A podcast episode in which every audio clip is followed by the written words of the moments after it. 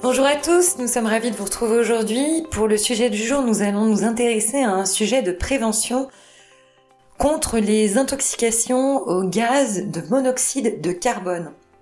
D'où vient le monoxyde de carbone? Alors, il provient de la fumée qui peut s'échapper par exemple d'un barbecue, d'un groupe électrogène ou encore de pots d'échappement des véhicules thermiques. Mais on peut aussi le retrouver dans nos intérieurs.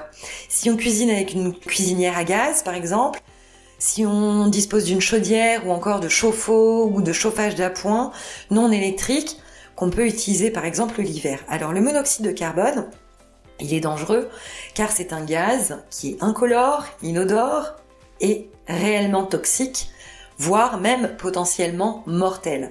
Il résulte d'une combustion incomplète et ce quel que soit le combustible utilisé, bois, butane, charbon, essence, fuel, gaz naturel, pétrole ou encore propane, et il se diffuse très vite dans nos environnements, et notamment nos environnements intérieurs.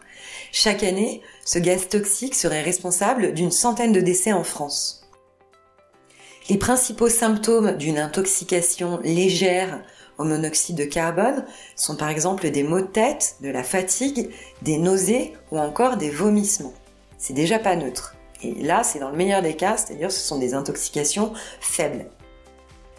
Alors comment éviter ce type d'intoxication? Alors chaque hiver, bien penser à faire vérifier nos installations de chauffage et de production d'eau chaude par un professionnel qualifié et agréé pour éviter les accidents domestiques. On peut également pratiquer quelques gestes préventifs comme par exemple aérer nos intérieurs 10 minutes par jour, bien vérifier nos systèmes d'aération et les maintenir propres, et surtout respecter toujours les consignes d'utilisation de nos appareils. Voilà, prenons soin de nous, prévenons ces intoxications qui sont tout à fait évitables. On vous retrouve demain pour un nouvel éco-geste et on vous souhaite une très belle journée.